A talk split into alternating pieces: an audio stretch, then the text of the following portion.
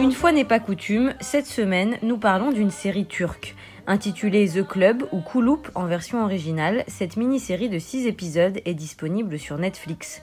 Et je préfère vous le dire tout de suite, c'est un coup de cœur pour moi car elle parle de mes racines, si rarement visibles dans les fictions audiovisuelles.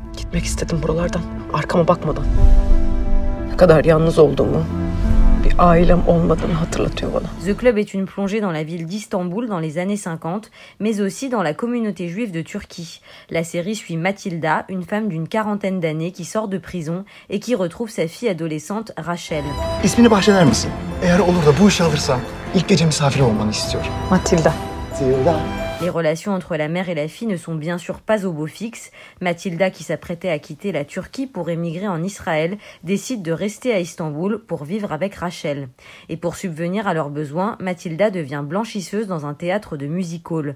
Au sein du théâtre, il y a monsieur Tchelebi qui mène la vie dure à ses employés, mais aussi le mystérieux propriétaire Orhan Bey et l'artiste visionnaire Selim Songour.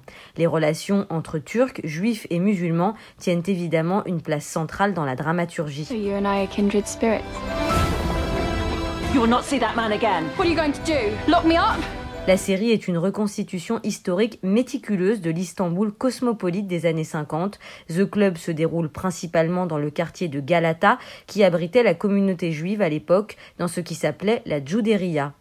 Tout au long des épisodes, vous entendrez parler ladino, le dialecte des juifs turcs importés d'Espagne après l'expulsion de 1492, un mélange de castillan médiéval, d'hébreu et d'autres langues comme le turc, l'arabe et le grec. La série a d'ailleurs été saluée pour son exactitude par la communauté juive qui comptait 45 000 âmes dans les années 50 et 15 000 aujourd'hui. Then do that with your blood, sweat and tears on that stage. But we must always carry on dreaming. The Club mentionne notamment le Varlik Vergizi, un impôt sur les biens instauré en 1942 et qui touchait principalement les non-musulmans.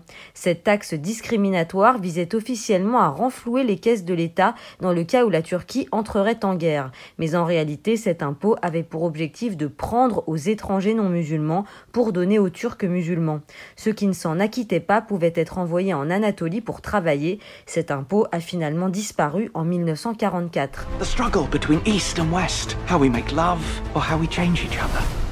Like our home, like Turkey, I suppose. Produite par Netflix et réalisée par Zeneb Gunaitan et Cheren Yuche, cette série aura une seconde saison de 4 épisodes qui devrait être accessible sur la plateforme très prochainement.